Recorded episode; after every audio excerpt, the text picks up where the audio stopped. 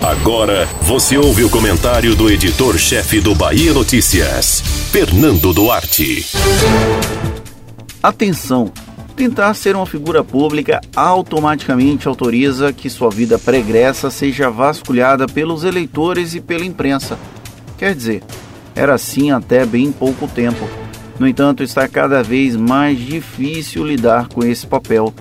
Depois do advento das fake news e da naturalização delas no ambiente político, qualquer conteúdo que não seja favorável a um candidato ou a um político é classificado automaticamente como algo não publicável. Tem horas que até dá vontade de rasgar o diploma. Aliás, nem diploma é mais necessário para o exercício profissional, já que o ministro Gilmar Mendes desobrigou a formação em jornalismo.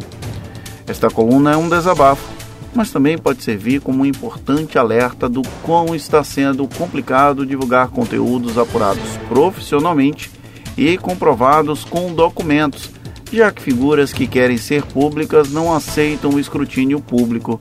Lembro-me de quando iniciei no jornalismo na Tribuna da Bahia e fui ameaçado de processo porque citei um candidato cujo nome nas urnas era Chapeuzinho.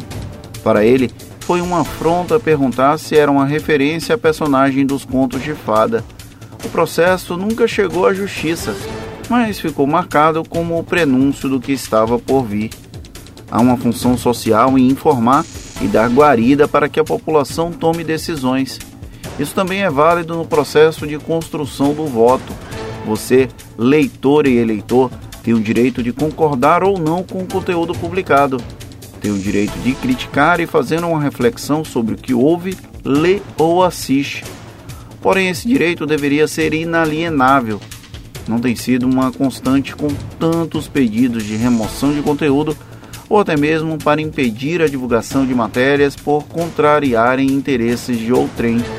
A imprensa existe para desagradar poderosos, mas com cada vez mais frequência é alvo de linchamento público por fazê-lo.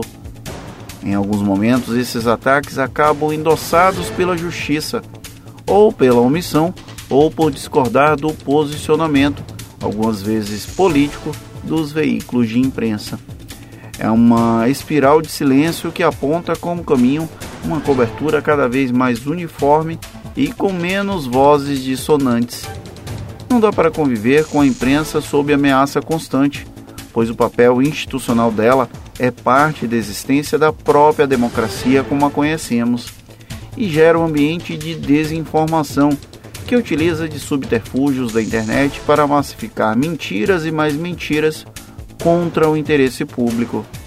Para quem deseja ser vereador, prefeito, deputado, governador, senador ou presidente da República, passar pelo crivo da imprensa e da população é parte da rotina. Desejar o contrário disso é censura e um passo delicado para uma autocracia. Parabéns a todos os envolvidos. Você ouviu o comentário do editor-chefe do Bahia Notícias, Fernando Duarte.